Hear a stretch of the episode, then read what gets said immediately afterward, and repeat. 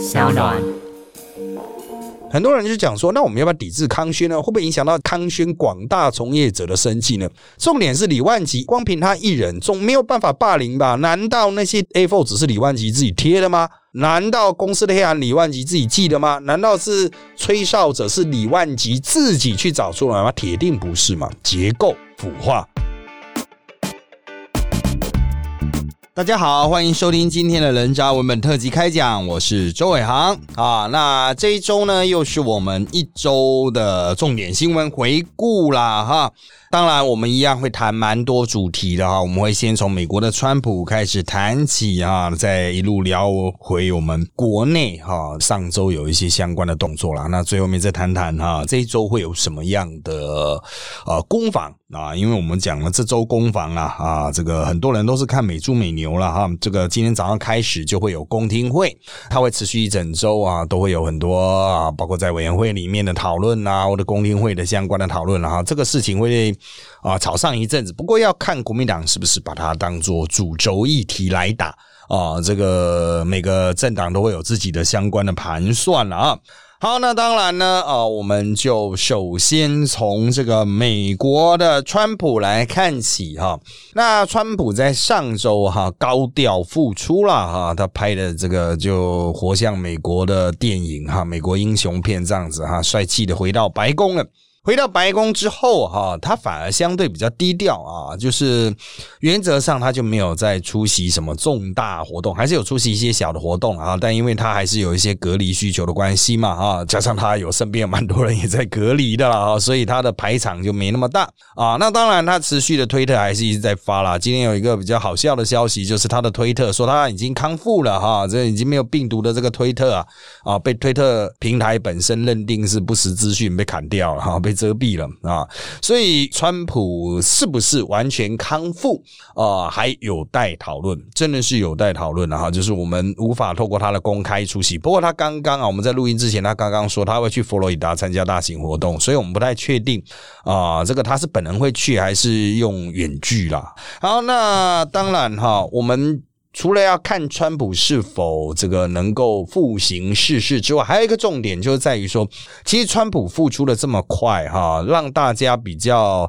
怀疑的一点就是说，他到底使用了什么样的疗法？当然，美国它会有蛮多的黑科技啦，我们在之前也提到过嘛哈，就是啊，这个美国的相关的。啊，医疗部门可能会把他们能够信得过的新式疗法，不是说把川普当实验品啊，就是他们已经经过一定的实验，已经有相对的信心，可是它的产能还没有办法开出来的一些。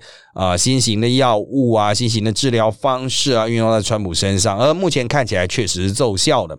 国内有些专家认为，川普的血氧曾经一度降到九十五啊，所以应该是曾经一度是重症患者，可他恢复的非常快。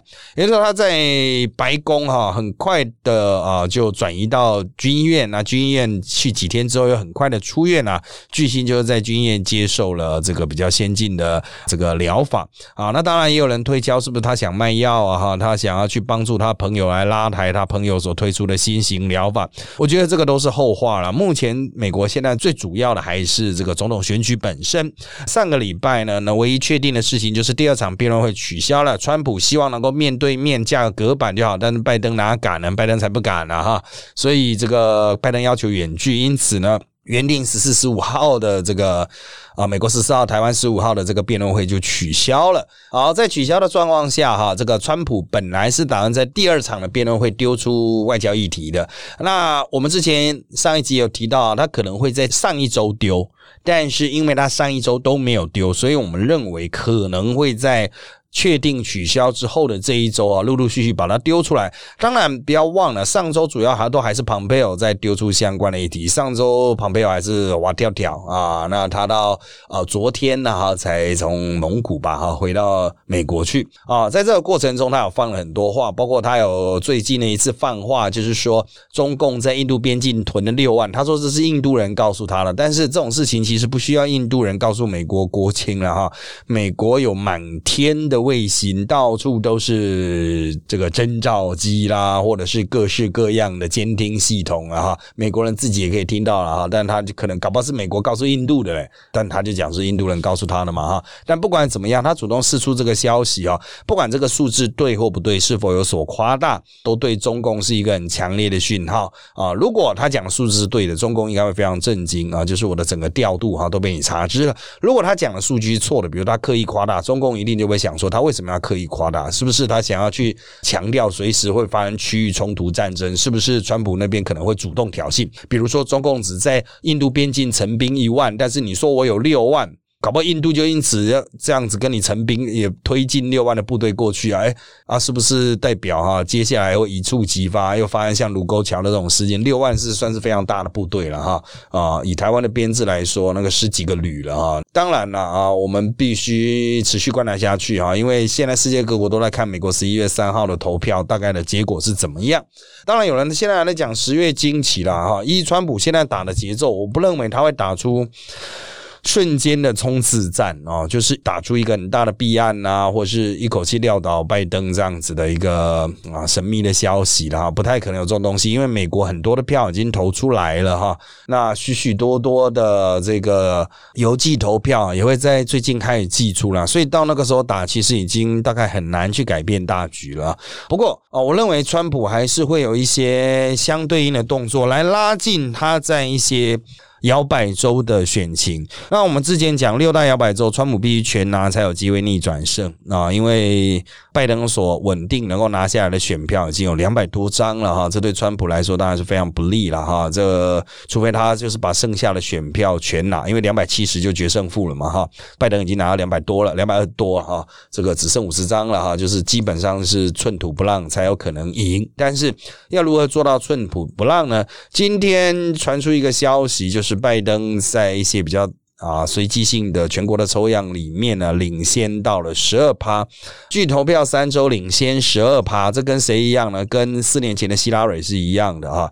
那最后面是不是会追得上？当时最后面希拉蕊是有点在最后三周有点气势衰退了哈。所以现在川普就是想要去进攻这些摇摆州。那我刚刚一开始有提到了，川普可能会去佛州爬爬照啊。他去佛州爬爬照的一个很重要原因就是佛州是摇摆州啊，从小布希时代啦。哈，就决胜的那一周啊，哈，一直到现在哈，都是大家讨论的焦点嘛，哈，就是佛州到底会怎么投？因为他的选票非常破碎啊，哈，佛州倒向谁啊？基本上。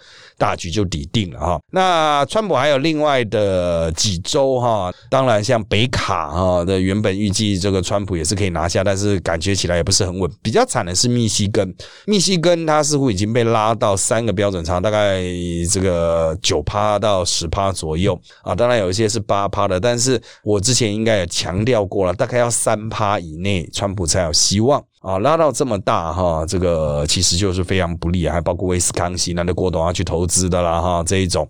啊，当然，原本大家认为啊，川普可能会设为决一死战的宾州啊，那目前看起来大概也是六到八趴，所以依照这样子的落后比例啊，其实川普是非常不利的哈。他最大的不利就是他的肉身只有一个，而且他似乎不能自由自在的跑跑照，所以他在最后面选举的最后阶段要怎么去造势，特别是怎么在这一些摇摆州上啊，尽可能的冲刺，我觉得是他啊最大的麻烦。他必须锁定议题，可是。摇摆州都隔得相当的远，那每个州的议题都不太一样，有的是农业，有的是工业，有的是交通，有的是就业啊，有的是社会安全哈，各州关切的点都不一样啊，所以怎么样去突破啊？这个是他第一个考验。第二个考验就是因为有了希拉里的经验，民主党人这一次非常小心。上一届大家都觉得希拉蕊赢定了，很多人没有去投票。那这一次呢？啊，因为有了希拉蕊的经验啊，所以大家现在都非常的小心，能够早投就是提前用邮寄投票的投出了哈。所以川普现在能够诉求的哈，就是那一些至少到现在还没有办法做出决定的人。那他现在打出来的一些牌都蛮缓性的，像我早上看到他在强调了哈，盖洛品民调指出，就是有五十六趴美国人觉得这四年来他的生活改善，这一定。超出它原本的基本盘嘛，五十六趴啊等等的哈，所以。川普他怎么样去在最后面答议题啊？这个大家就持续关注吧哈。我认为是就选举的格局来说，已经是蛮难逆转的了哈。当然，他最后的票应该不至于，而就是选举人票总得票数或许还是输了啊。选举人票数哈，可能也没有大家想象的那么惨了哈。因为啊，大家不要小看美国白人的这一种嗯相怨力道吧啊，就是美国白人还是啊最后一刻出来觉得还还是该川普好了。的这种这种白人还是蛮多的啊。好，从美国我们来拉回台湾吧哈。当然，首先还是三方角力的。上个礼拜哈，这个主轴战场都不是民进党啦，因为上个礼拜在办国庆嘛，所以大家都是多一事不如少一事。即便中共军机还是不断出现在西南海域，台湾方面这边释出的消息就对应哈，就是包括这样可能会让两岸增温的消息都少了。那比较大的一个核心哈，就是我们即将在这个中共现在一直来绕的西南空域那一边，我们要。进行一个海空联合的演习啊，它的意义要怎么样去解读呢？啊，我个人的看法是这样子。当然，也许有一些军事专家会有不同的意见，但我个人的看法是哈，国防部宣称就是站在哪里打，我们就在哪里演训了哈。但是呢，原则上我们过去哈不会在中共军机频频出入的地方直接进行演训。所以，比如说台湾直接就设定西南空域，我们就是在那边演习。有种其实意思就是说，有种你就在那一天飞过来嘛，我们就来看。看看啊，那当然，他的意思就是啊，共军如果你用空军来，我地面还有海军。其实我们现在派战斗机去拦他的这个运八还有空警机啊，其实是亏的啦，因为他们空警机是螺旋桨机嘛，哈，除非他们派战斗机歼二十啊这一种新式的战斗机来，可是歼二十那种引擎很烂啊，它它引擎没办法在那边狂烧的，不是那么一天到晚飞出来在那上面飞飞，那飞飞那烧烧就没有了啊，那引擎的寿寿命好像只有两千小时而已，还包括训练呢啊啊，所以。原则上来说，哈，原则上来说，我们想要去打断中共一天到晚在那边逛大街的状况，就是实际上就展开一个演习。我看你敢不敢继续来演习，都是核实弹的哈，这个进行一些相关的操演，所有能开的都会开，甚至包括活动雷达，我开一个火控也是非常自然嘛，所以。在那一天那个时间啊，之前或之后，共军可能还是会飞过来，但是他所采取的态势就是台湾方面值得持续的关注，因为我们的舰艇演训完不会直接回来，飞机是一定要降落嘛，舰艇我们可能会留在那边啊，重点就是中共的舰艇会不会来。他会在附近的地方啊进行演训，不只是演习，还包括了他们所声称的例行性训练。如果中共的军舰出现的话，双方就可能有一些近距离的对峙了啊。那当然，美国人他也可能会来附近关怀一下，甚至有其他第四国了哈，就是。中台美之外的第四国，包括日本的军舰、加拿大军舰，甚至澳洲的军舰开来附近的话，哈，搞不好他们也会开开哈，就是顺便抓个电子讯号嘛，哈。这种侦防啊，美国不只是对中共侦防啊，那当然他可能也会对台湾的一些台制的武器进行侦防，包括 IDF 啊，还有万金弹这一种相关的啊设备。因为我们这次的演训呢，应该 IDF 会从澎湖那边起飞去了哈。那当然有些立法委员说啊，这个。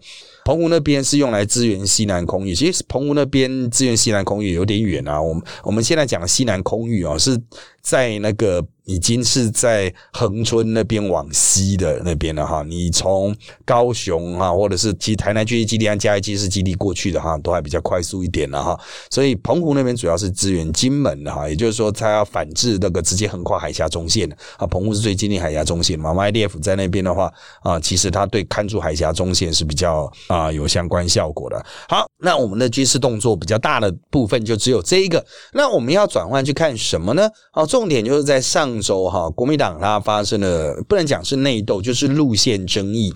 就是国民党主动发动了哈，就是呃这个跟美国建交，还是要要求美军协防这两个案子啊，就建交协防案。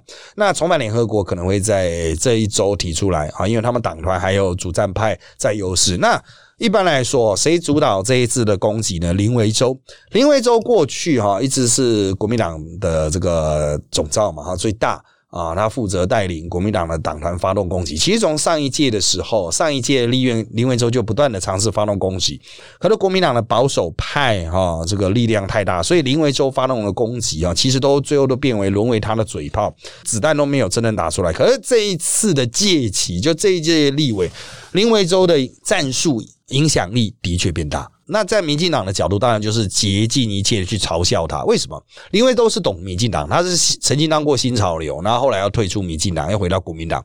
回到国民党之后，他很清楚知道民进党的一些战术策略操作，所以他的这些操作战术，民民进党当然会想办法去解说啊，你这个是国民党炒短线啦，国民党不是真的想建交啦，国民党不是真的想协防，这其实就有打到民进党痛处了。为什么呢？因为吴钊燮现在就是觉得冲太快了嘛，台美关系冲太快了，所以他要出来喊啊，不寻求建立全面的啊这个外交关系啊，那当然国民党就可以去冲这一块了啊。那当然民进党会嘲笑说啊，国民党以为民进党会阻挡了哈，结果民进党就放手让他过，哈哈哈哈！国民党这个被反将一军，但实际上并没有反将一军呢。重点是林维洲这一关闯过之后，他有折损吗？没有。他们接下来的那一些原本可能偏向保守派的，包括赖世宝等人也说，那我们自己继续再冲反林案，国民党要去打跟民进党一样的战术。好，你一定会质疑说，那这样不是会影响到国民党那些黄复兴的选票吗？国民党那些保守派、国民党那些亲中派会很不爽啊。包括像连胜文哈，本来他都站在改革派这一边的，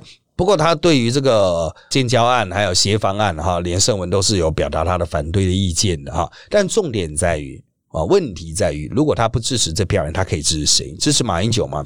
支持洪秀柱吗？支持韩国瑜吗？或支持吴思怀嘛，支持岳一兰嘛，所以啊，过去国民党人之所以不能大开大合去打一些战术，主要就是啊，这些党内的比较温和派哈，就会被极端主义者、保守主义者绑架，就是这些人靠黄复兴选票的，骂个几句，国民党人就缩回去，中间的温和派都缩回去。可是呢，林维洲这一次他带头冲，哎，居然冲过了哈，就看他们这一周会不会继续冲。啊，在周二、周五啊，会不会再继续冲冲出一些，包括反联案呐，哈，就中华民国重返联合国啦，哈，那民进党会反对吗？因为民进党有人是推的是陆联哦，以台湾名义陆联，而不是以中华民国反联。当然，不管是陆联反联，现阶段都是不会过啦，而且是立法院提出的决议案呢，行政部门可以不听的。就像那个台美建交案呐，或者是台美协防案呐，哈，这个立院讲了讲爽的啦，哈，这种提案其实就是写一份公文去给行政长。他会说啊，我建议你这样做，但有强制力吗？没有，除非你立法啊。所以，如果光是提案的话，就是政治表态。玩假的，你有种你就提一个法律嘛。其实你也可以去质疑民进党啊。如果想要搞一些大开大合，你有种立法啊，讲白了就是立法。但民进党都不敢嘛，提了一堆决议啊，那喷笑然后呢，见就像那个什么华航改名啊，护照更护照。台湾的字样放大了哈，当然行政单位后面是也是有做了哈，但有种你就立法嘛，直接修改护照条例啊，直接去修改这个包括怎么国际航空的那个标示规定啊，你直接修改嘛哈，你光是个提案啊，其实玩假的啦，但是它有政治意义啊，就表达一个政治态度。好，拉回来，林维洲强势碾过了这个之后。啊，他很可能会在这周提出反联，但是他在上周他要发动另外一波攻击，什么？他认为中国国民党那个中国要不要拿掉？大家要不要讨论一下？就飞起来了嘛。林维洲的确捡到枪，而且这把枪是民进党给他。如果林维洲那个提案被挡了，比如说台美建交案在立法院被挡啊，其实你会觉得啊，国民党好像有得分啊，就民进党啊，死啦，民进党就是不敢提台美建交嘛，哈。可是这件事情传过水无痕啊。但是现在呢，民进党跟这个林维洲哈，在某种程度上达成一个。啊，心心相印啊，让林维洲的这一个台美建交还有协防都过了啊，其实就等于是让林维洲有枪了啊，林维洲就可以回去开啊啊，我可以接下来开更大，比如说我把这个中国国民党的“中国”这个两个字拿掉，好不好？当然，绝大多数的党公职都是反对了啊。就我了解，国民党人他们就是觉得说，你去外面跟民进党讨论一些政治事务是可以的。去想办法呛民进党啊，在这个立院议场比民进党更冲是可以的，可是这种党务的问题啊，更改党名一定要回到全代会了。国民党才开完全代会，怎么可能立刻处理这个问题呢？但林维洲把它丢出来，就是他想要把在外面征战所获得的胜利，这个案子在立院就过了嘛？啊，你会说这很重要吗？啊，当然很重要啊。我们反个角度来看呢，时代力量和民众党的提案什么时候过得了？那都过不了啊。但国民党的这次过了。啊，那林维洲就是，难道你他就可以呛？难道你反对台美建交吗？当然他不是台美建交，中华民国与美建交啊，还有这个这个中华民国与美协防啊，他们提的案子的详细内容是这个样子啊。但是拉回来哈，他很快就把这股力量拿来做党内的斗争。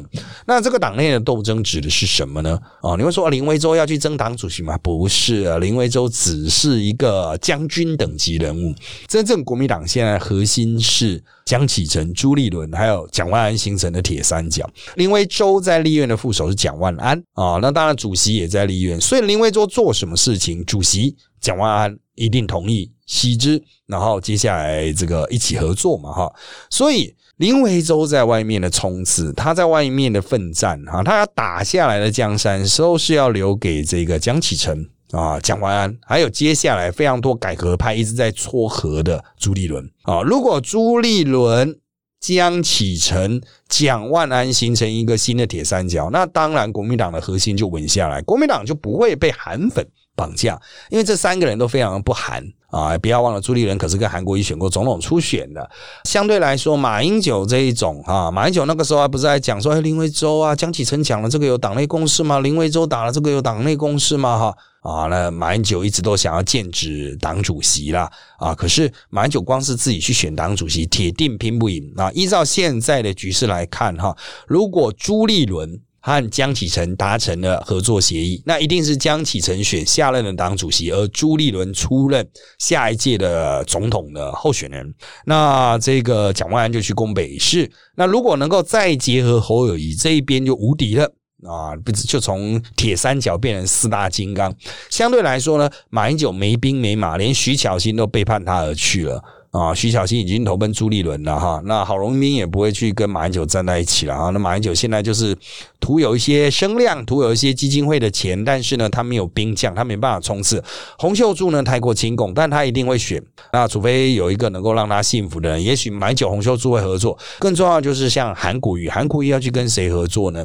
啊，这个就是国民党现在的一大困局，就是他没有位置可以去安放韩国瑜。韩国瑜如果宣布复出的话，啊，那个震撼力是很强。的哈，但是哈，不管明年的党主席是韩国瑜选啊，还是马英九代表保守派选，就韩国瑜、马英九可能其中有一个了哈，会代表保守派来选哈。就目前的态势来看，如果铁三角甚至四大天王啊，就加侯友谊能够成型的话哈，韩国瑜也没办法批敌。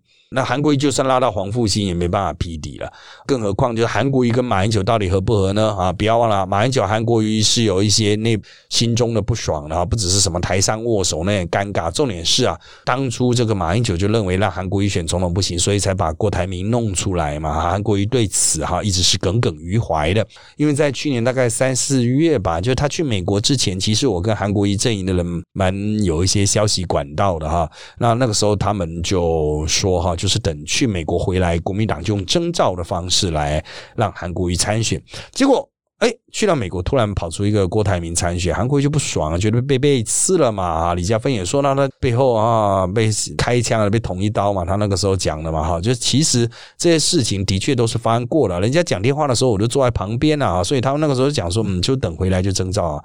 啊，韩国瑜心里都已经做好准备被征召，不料还是要出选。要出选的话，他就囧了嘛，他就不是被国民党扛去选，他就变成是绕跑了嘛。这也导致后来一系列的崩盘啊。所以马英九要是当初不弄郭台铭出来浪这一场的话，韩国瑜他现在搞不好这个就算没选到总统，也是个高市长，因为他并不是绕跑去选市长，他被国民党强制征召的嘛啊。所以啊。这其中的恩恩怨怨哈，这个大概也是没办法一时化解了。和更何况马英九的一些理念搞不好跟韩国也不是那么样的合一啊，韩粉啊不是马迷啊哈，这个两边还是有一些落差的哈。所以马韩能不能结合，有待。进一步参详，我个人是不会那么样的看好啊。那在大多数的状况下，哈，这些政治人物其实想的没有那么深啊，什么为国为民啊，他个人的恩怨啊，或者是一时的风向啊，的确会影响他们判断很大啊。所以提早做准备哈，赶快把这些人绑在一起，算是一个比较安全的操作。而国民党的铁三角已经成型了，接下来他们应该会在这周哈啊，因为这周是美猪美牛哈要开始公听会了，所以是蒋万安的战场，他们一定会想办法让蒋万安占尽风头。那蒋体成可能会避，林威州可能会避开啊，就让蒋万安去抢镜头。那当然，如果他们还要发动一些其他攻击，可能会在文化部啦哈，或者是在交通部上啊发动一些攻击，因为交通部的包出的包蛮多的，不只是塞车啦，交通部主管的很多啊，包括了这种。通讯啊，哈，通讯呢会结合到媒体产业是非常复杂。最近大家也都知道嘛，哈，在在隔两三周哈，中天这个频道的生死哈，就要做某种程度的决断了哈，要开一个公听会吧。啊，就是紧急加长这样子啊啊，那当然外界的放话很多了哈，就是有一些特定媒体基本上都是用来放话用的，不断把内部消息释出啊，就讲说什么中天大概救不回来。当你看到这种消息的时候，你大概就要反的思考了，是不是中天大概已经搞定了什么大致的状况哈等等啊？我个人哈到现在目前为止，我个人看法就是说，中天似乎有转危为安的迹象。啊，因为把五十二台拿掉，把中天拿掉，哈，这个要补新补进来的哈，啊目前看来是都不太够格了哈。中天的战术就是一方面把那些可能竞争者打掉，另外一方面就是安抚民进党政府嘛，啊，想办法渡过难关了哈。我们之前也提到嘛，这个中天现在啊，这个节目越做，有时候做一做都感觉好像三立啊，都都已经产生一些啊这个质变了啊。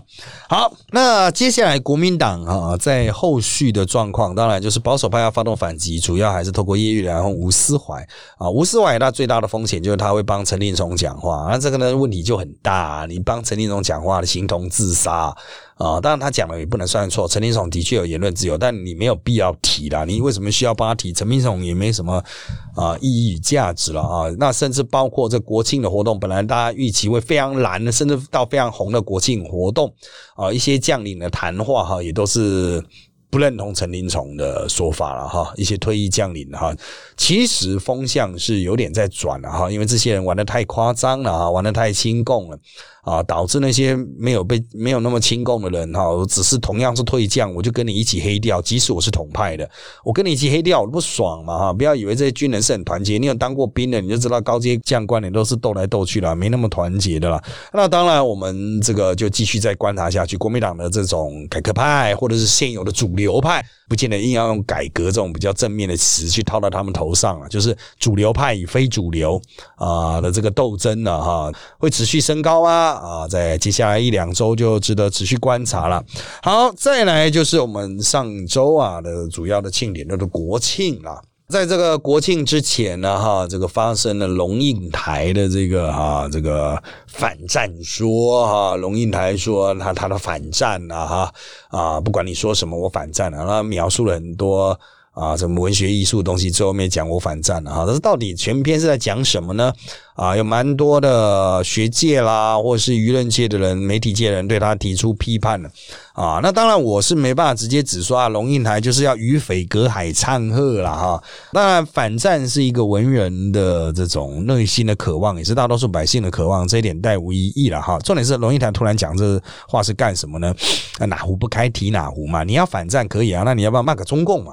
啊，好歹你老子就是被中共一路打跑来台湾的嘛，哈，你就骂个两句嘛，啊，就是这个万恶共匪啊，不放弃那个攻击台湾，你不要讲侵略，侵略台湾是独派讲的，你要讲说不放弃什么四化台湾也可以嘛，哈，就是不骂。啊，那不骂当然就人家都通通跑来骂你了啊！现在的主要问题啊，这个会挑起战争，当然不是台湾这边，台湾这边啥都没干啊，台湾只是买买一些军新一点的军备，那军备烂到像上个礼拜那小金门那个战车翻掉，那 M 四幺哎 A 三吧啊，那已经是比较新的改款了，可是还是我猜应该有六十年了吧。没有六十年，应该有五十年的阿公级坦克了。那种东西当然哈，慢慢开应该还是安全了哈。那个出意外，那还是要详加调查了哈。但是的确是很老旧的军备啊，买个军备，你说挑衅吗？不是中共说什么那个就叫答案啊。中共经常讲说不能干涉他国内政，到底什么叫干涉他国内政呢？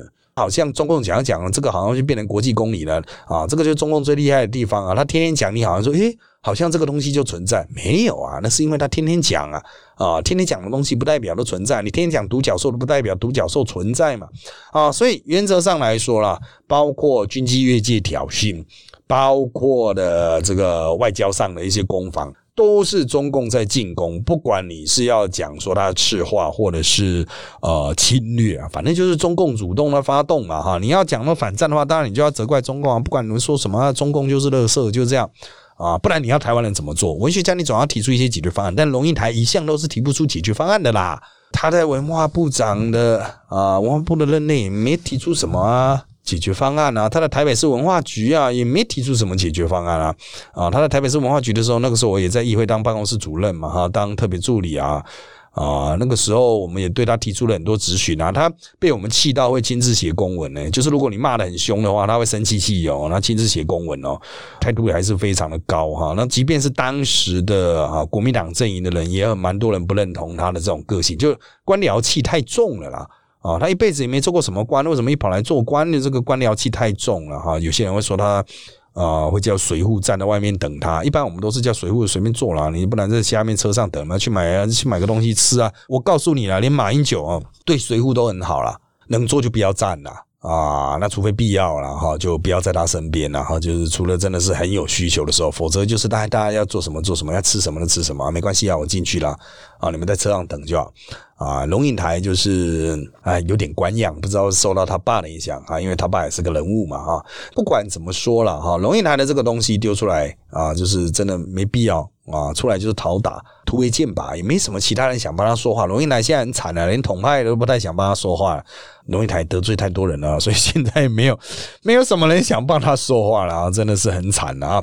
好，那再来另外一个国庆日，当然哈，我个人认为就是这种传统疑点哈，可以废除了，不是什么客家精神啊，就是没有必要了，看的人也不多了哈。你要说啊啊，这个就是这个让大家了解一下国军现在很精锐啊，警军警啊哈，各方面啊，老说那收视率都很低了。真的，你要军营表演那些操演那些哈，也是让他们牺牲正常勤务去从事了。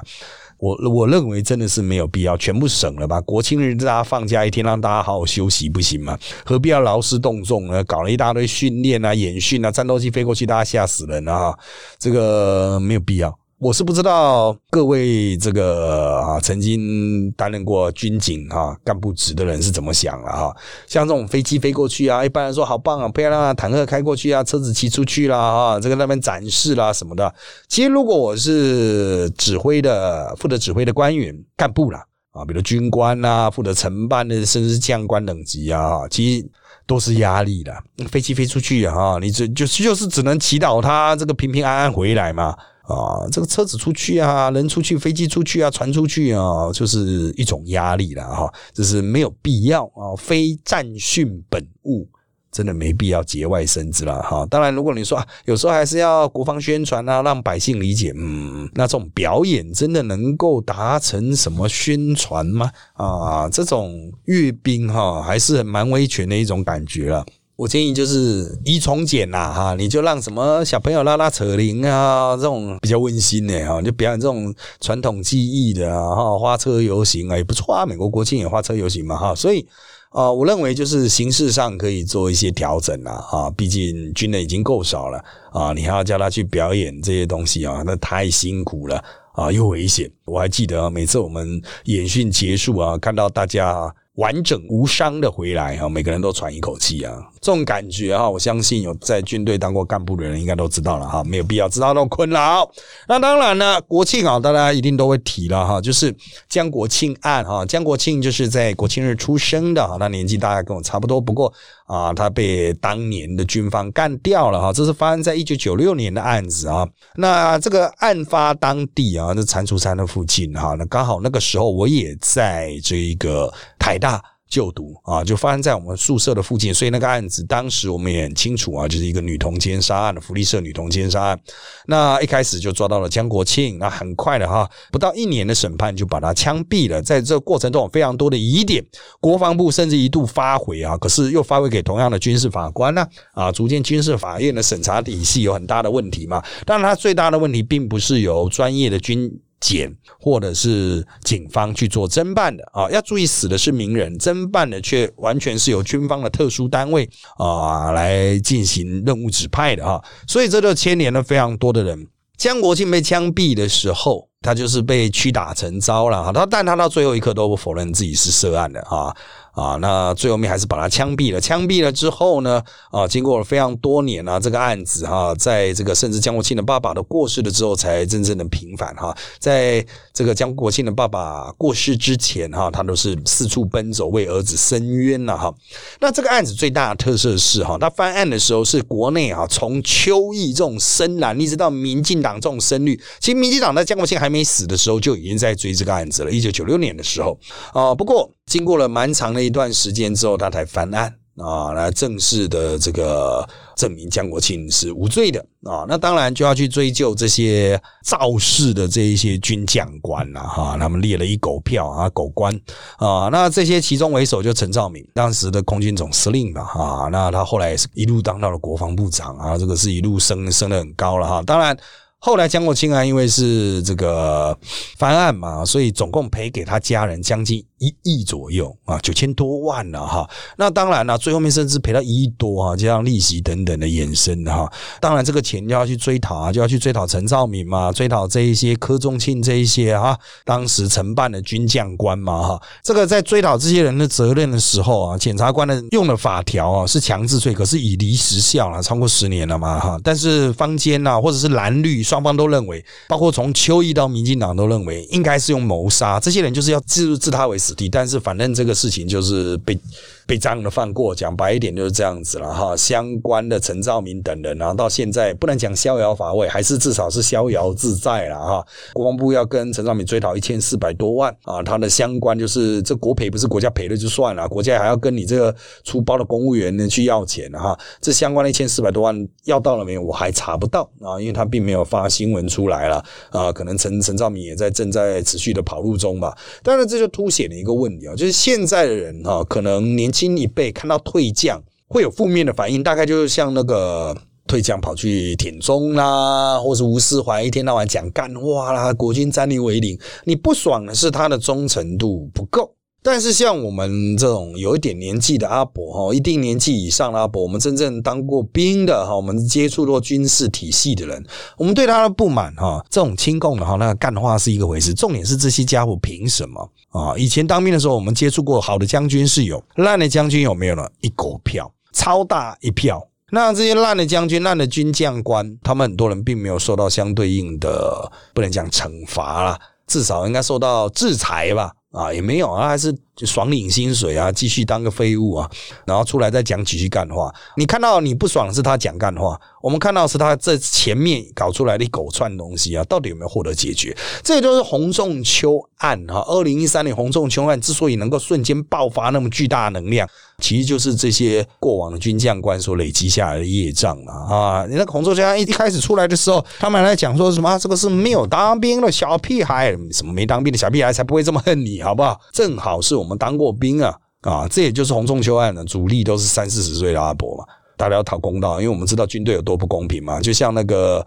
啊，陈廷宠嘛，一般人就是说啊，你怎么怎么可以讲国军战力为零呢？可是我们一看到他曾经的一个事迹，眼睛都亮起来了。他用这个陆军的直升机去载他车祸的儿子啊，这个看到能眼睛不亮吗？一定要给他亮一波的嘛？啊，这个实在是太符合我们对于过去那些军阀的印象了哈。这个用军车哈，叫我们的阿兵哥早上去载他的老婆上班，载他儿女上下学，晚上再帮他再去买鸡排，这种事情太多了哈。最高端当然。那就是开个直升机载儿子喽，不然呢？好，那本周还有一个可能会引爆的政治事件，但目前大多数政治人物都还在闪，只有全教总投入，就是康轩集团的这个事件。康轩集团的老董李万吉啊，哈，这个之前呢，上个月被抓到从应该是从中国回来吧，结果居家检疫期啊，拍拍照、骑车啦、跑步啦，还甚至去公司开会，就被员工检举了哈，多次外出才罚一百万。之后呢，李万吉据称啊，哈，就在公司里面开始漏收了，到底是谁干的啊？抓出来之后就用霸凌啊，在电梯上面啊，哈，贴那个什么安利针，怎么自己不滚啊？哈，这一种丢出来之后群情激愤啊，但重点是当事人呢，已经。进行了这个相关的申诉了，进入相关的流程了哈。好，我必须要谈哦，这个问题不只是李万吉一个人的问题，很多人就讲说，那我们要不要抵制康轩呢？会不会影响到康轩广大从业者的生计呢？重点是李万吉一人，光凭他一人，总没有办法霸凌吧？难道那些 A4 只是李万吉自己贴的吗？难道公司的黑函李万吉自己记的吗？难道是吹哨者是李万吉自己去找出来吗？铁定不是嘛！结构腐化，铁定是有很多共犯，很多拍马屁仔，他们帮李万吉找人哦。好，我帮你一起霸凌他，呵呵，董事长要爱我哦，我对你这么忠诚啊，这就是烂掉了啊！重点是这个霸凌是大家都看到了，为什么没有人再次的传出来当第二波的介绍者，还是要当事人拍照把它传出来呢？所以像这类型的东西哈，其实蛮不错的这个教材了啊，我认为它是一个蛮不错的教材了哈，就是应用伦理个案嘛啊啊，这个李万吉啊，他有开一个康桥国际学校，非常知名的贵族学校了哈。我认为教育局相关单位可以去该校督导，看看该校有没有霸凌嘛，看看该校有没有从那国外回来的居家检疫起拍拍照嘛，我看你怎么处理啊。啊，你的处理方式跟李万吉一样吗？啊，还是有更好的处理方式呢？那就让所有的学生把李董事长的行为及其理念拿出来，好好的批判一番，让教育局的官员来认识一下康桥学校到底怎么教学生的，好不好呢？好的，今天啊，因为时间关系啊，就到这边吧。谢谢大家收听我们这集的人渣文本特辑开讲。现在各大 Podcast 收听平台如三二 APP、Apple Podcast 和 Spotify 都可以听到我们节目哦。欢迎大家订阅、留言给我们五颗星。那我们就下次再见喽，拜拜。